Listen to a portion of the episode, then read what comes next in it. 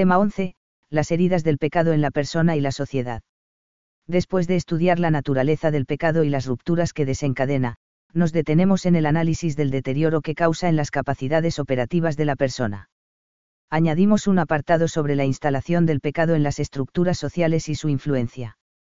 Por último, nos referiremos a la cuestión de la permanencia y alcance de la libertad tras el pecado, que ha generado importantes debates teológicos en la historia. 1. Las enfermedades del espíritu cuando se aleja de Dios. 1.1. Las heridas interiores, causadas por el pecado. A. Experiencia. Es universal la experiencia de las dificultades que encontramos en nosotros mismos para vivir de acuerdo con la voluntad de Dios. Somos criaturas inteligentes, pero nos cuesta descubrir la verdad, somos libres, pero nos encontramos empujados por la fuerza del mal, estamos hechos para el bien, pero nos enfrentarnos a unos apetitos que nos desvían de él, somos muy capaces, pero con frecuencia somos vencidos en nuestra debilidad. B. Tradiciones sapienciales. Estas torpezas y tensiones interiores están presentes en todas las tradiciones sapienciales de la humanidad. Ya en los mitos clásicos se presenta la desarmonía interior como combate entre divinidades, que representan diversas capacidades humanas, por ejemplo, la lucha entre la razón Apolo y la pasión Dionisos. O se plantea la composición humana como mezcla de un principio bueno y otro malo, dualismos de tipo maniqueo o se interpreta como degradación de una unidad perdida, caso del hinduismo y del neoplatonismo de Plotino. C. Iluminación cristiana. Esta experiencia aparece iluminada por la fe cristiana, recogida en la Sagrada Escritura, afrontada por la espiritualidad, reflexionada por la teología y expuesta por el magisterio eclesial. Es sobre todo San Pablo quien pone de manifiesto, en contraste con la acción interior del Espíritu Santo, la rebeldía interior de la carne y el hecho de que nacemos, esclavos del pecado. San Juan expresa la lucha que tiene lugar en cada persona como la pugna entre la luz y las tinieblas. El análisis de la herida interior, que produce el pecado es muy importante para la doctrina cristiana sobre la libertad y la salvación, y también para la ascética cristiana. Ayuda a conocer mejor el estado en el que nos encontramos y a superar tanto la ingenuidad naturalista como el voluntarismo. Santo Tomás de Aquino presenta un esquema de cuatro heridas interiores, que se corresponden con las cuatro potencias del alma, según el pensamiento clásico, el oscurecimiento de la inteligencia, la malicia de la voluntad, la debilidad del ánimo y el desorden de la concupiscencia. Seguiremos básicamente aunque con libertad este esquema en el desarrollo posterior. Por la justicia original, la razón contenía perfectamente a las fuerzas inferiores del alma, y la misma razón era perfeccionada por Dios para que le estuviera sujeta pero esta justicia original se perdió por el pecado del primer padre. Y por eso, todas las capacidades del alma han quedado de alguna manera destituidas de su propio orden, con el que se ordenan por naturaleza a la perfección, virtutem. Y a esa destitución se le llama herida de la naturaleza, vulneratio. Hay cuatro potencias del alma que pueden ser sujeto de virtud, a saber, la razón, donde se da la prudencia, la voluntad, donde se da la justicia, el irascible, el ánimo, donde se da la fortaleza, el concupiscible, donde se da la templanza. En la medida en que la razón pierde su orden a la verdad, se produce la herida de la ignorancia, en la medida en que la voluntad pierde su orden al bien, se produce la malicia, en la medida en que el irascible pierde su orden hacia lo difícil, se da la debilidad, y en la medida en que la concupiscencia pierde su orden al placer moderado por la razón, se produce la herida de la concupiscencia como la inclinación al bien de la perfección, virtutis, disminuye por el pecado actual, por el pecado, la razón se embrutece, especialmente para lo que se debe hacer, la voluntad se endurece para el bien, aumenta la dificultad para obrar bien, y se enciende más la concupiscencia. 1.2. El oscurecimiento de la mente. El que se aleja de Dios no puede vivir según su más profunda verdad.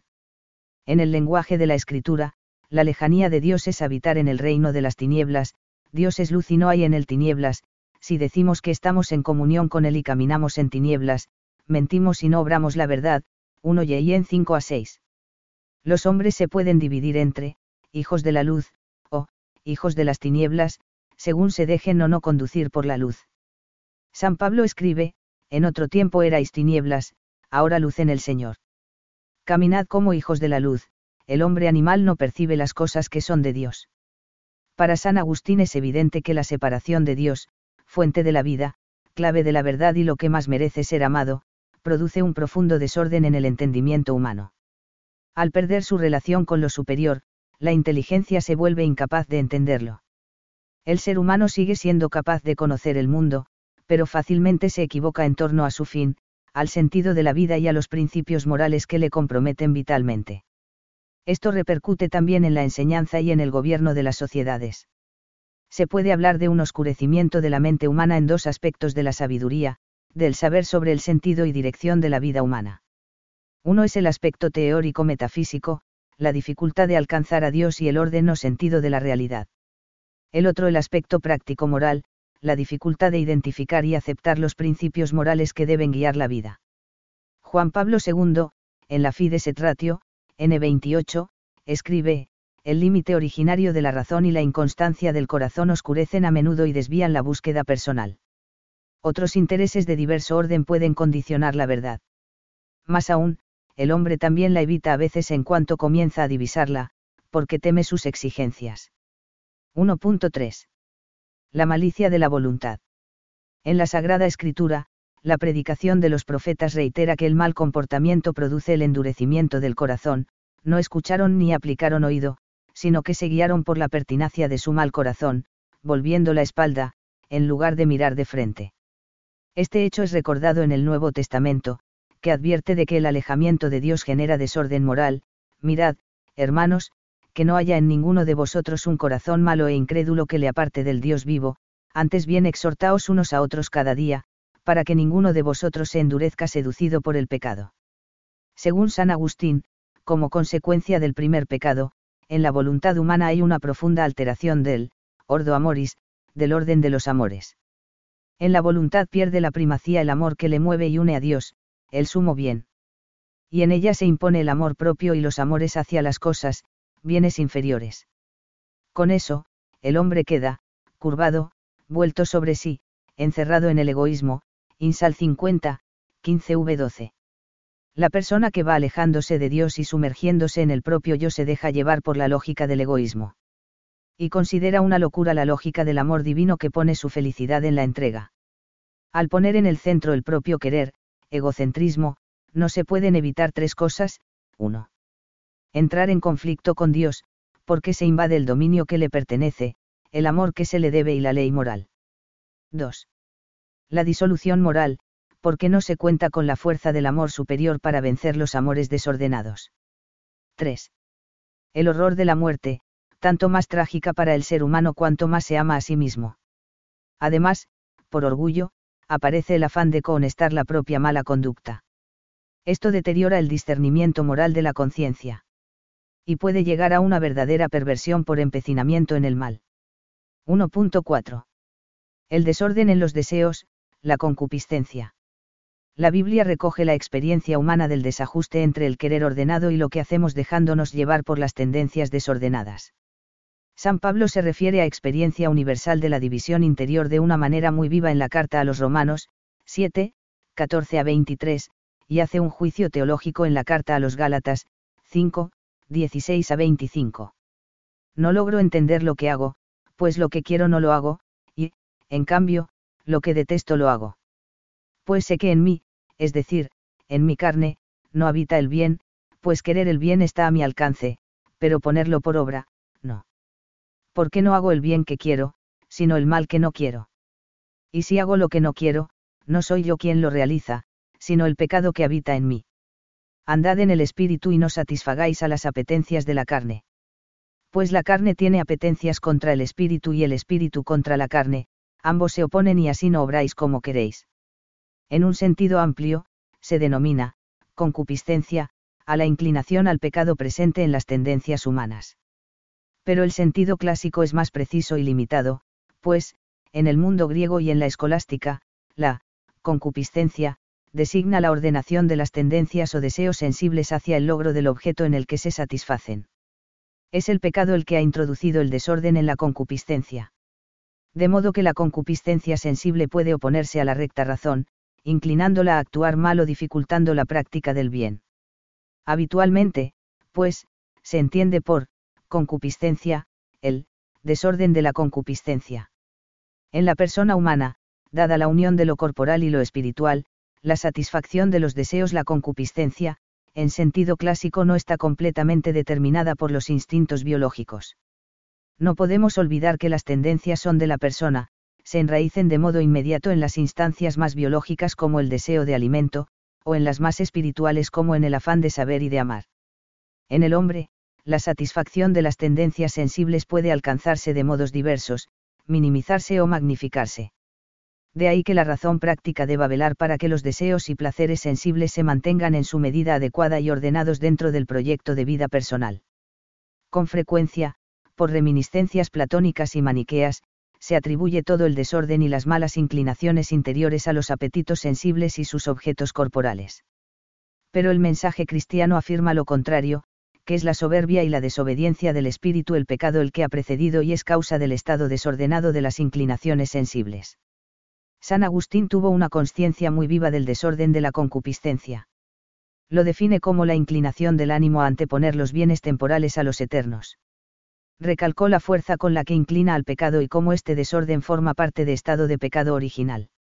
Según Santo Tomás de Aquino, en la creación del hombre, Dios dispuso como un don, pritarnacharal, que la sensibilidad estuviera sometida a la razón. Ahora, tras el primer pecado, se ha perdido ese orden. Fue Lutero quien vio en la concupiscencia la manifestación más clara del pecado y quien la consideró pecado, confundiendo la mera presencia de deseos pecaminosos con el pecado actual. El concilio de Trento aclaró que la concupiscencia, no es verdadera y propiamente pecado, sino que, procede del pecado e inclina al pecado. La regeneración bautismal no suprime la inclinación al pecado. La concupiscencia permanece en el estado actual. El desarrollo de la vida cristiana tiende a reconstruir el orden y la armonía interior entre el espíritu y la sensibilidad. Así se mitiga la fuerza de la concupiscencia y se le da mayor sujeción a la razón y a la ley de Dios. 1.5 la debilidad del ánimo. Junto a la concupiscencia, la tradición occidental habla de otra herida del pecado, de la debilidad del ánimo para afrontar el bien arduo.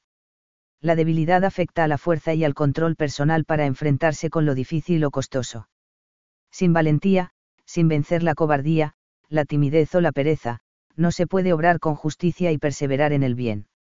En el vocabulario escolástico, se distingue entre, el apetito concupiscible, la capacidad de desear, y el, apetito irascible, la capacidad de animarse para afrontar una dificultad.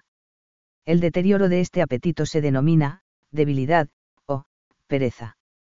2. El poder tentador y opresor del, mundo. 2.1. La sociedad impregnada de pecado, el, mundo, según San Juan. El ser humano es un ser social, que madura en el seno de la sociedad y en diálogo con su cultura a través de la educación, de las costumbres y leyes, y del condicionamiento ambiental, las sociedades ejercen enorme influencia sobre el pensamiento y la conducta de sus miembros. Pero las sociedades humanas también se impregnan de pecado, ya que puede establecerse en las estructuras mismas de la sociedad y en la cultura que transmite. Es lo que San Juan llama el mundo, y en 1, 29. Los pecados provocan situaciones sociales e instituciones contrarias a la bondad divina. Las estructuras de pecado son expresión y efecto de los pecados personales. Inducen a sus víctimas a cometer a su vez el mal. En un sentido analógico constituyen un pecado social. El hombre que no está sometido a Dios, fácilmente queda sometido a la presión del mundo en lo que tiene de pecado, no podéis servir a dos señores. Le falta claridad en la mente y fortaleza en el ánimo para resistir al condicionamiento o a la coacción directa de los poderes ideológicos o fácticos o a las influencias ambientales y al contrario, la luz de Dios y la fuerza de su gracia, proporcionan una verdadera libertad ante la mentira ambiental, la tentación o la presión injusta. 2.2. Cuatro aspectos del mundo. De esta corrupción social tenemos una dura y abundante experiencia histórica. Podemos resumirla en cuatro grandes áreas. A. El mundo, como mentira. El Evangelio se presenta como luz en contraste con un mundo, donde hay tinieblas. Y hay tinieblas porque reina la ignorancia y también la mentira interesada acerca de las cosas fundamentales. Los hombres que se apartan de Dios crean una visión del mundo de acuerdo con la deformación de su espíritu. Por una parte, oscurecen la visión de Dios, del fin del hombre y de las cosas de Dios y crean ideologías sustitutivas. Por otra, embarran las cosas de Dios, porque las odian, y no desean que se perciba su luz. Se crea una impresión deformada de lo que es bueno y malo y de quién es bueno o malo. Así se produce una impregnación de mentira en la vida social. La escritura llama al diablo, padre de la mentira, y en 8, 44. B. El mundo, como tentación. La conversión ad criaturas puede convertirse en una inclinación colectiva y ser fomentada por las costumbres. Da lugar a una presión que induce al mal a las personas. Sucede particularmente en aquellas materias en las que el ser humano es más pasional, sexo y violencia, pero también en el consumismo imperante en las sociedades opulentas. Hoy la presión social se ejerce fundamentalmente por los medios de comunicación. Y, con frecuencia, están en manos de grupos de poder o sometidos a una publicidad que alimenta un círculo vicioso de consumo. C. El mundo, como obstáculo y represión del bien. Es el fenómeno del resentimiento moral. La sensibilidad moral, cuando ha perdido el amor de Dios y no está dispuesta a rectificar, reacciona con disgusto ante las variadas manifestaciones de la presencia de Dios, aversio a Deo. Ridiculiza y persigue la conducta cristiana. Es el caso de los sistemas totalitarios y las élites corruptas, que sienten el bien como una amenaza. El resentimiento se expresa en la aversión, la ridiculización y la persecución de lo bueno y de los buenos, tendamos lazos al justo, que nos fastidia, se enfrenta a nuestro modo de obrar, nos echa en cara faltas contra la ley, SB 2, 12. Lo padeció Jesucristo y lo anunció a sus discípulos, si el mundo os odia, sabed que a mí me ha odiado antes que a vosotros. De, el, mundo, como, desorden establecido, mounierlas, estructuras de pecado. El egoísmo de la conversión ad criaturas deforma el sentido de la vida social. Crea mecanismos de protección de la avaricia y de la comodidad, y fomenta la injusticia, promoviendo la discriminación de personas, la exclusión y la explotación de los más débiles. Es exactamente lo contrario de la comunión de personas y de la caridad, que son los ideales evangélicos para la vida social. Las estructuras de la sociedad, unas veces por ser excesivas y opresoras, y otras por ser débiles y corruptas, pueden convertirse en protecciones de la injusticia. Acumulan estos pecados que, claman al cielo, el abuso sobre los débiles. 3. El alcance de una libertad herida. 3.1. Influencia del pecado y permanencia de la libertad. Debido al pecado y sus consecuencias, la libertad humana no es capaz de ejercitarse rectamente en orden a la elección y adhesión al bien. La persona padece una eficaz influencia del pecado, que a él le inclina y le impide vivir sin pecar. En ese sentido, los textos sagrados hablan de la esclavitud al pecado. Al mismo tiempo, la tradición cristiana afirma la permanencia real de la libertad humana, en contra de todos los determinismos físicos o morales. Si no tuviera libertad, el ser humano no sería responsable ni para el bien ni para el mal, ni sería responsable de sus pecados ni podría responder al amor salvador de Dios.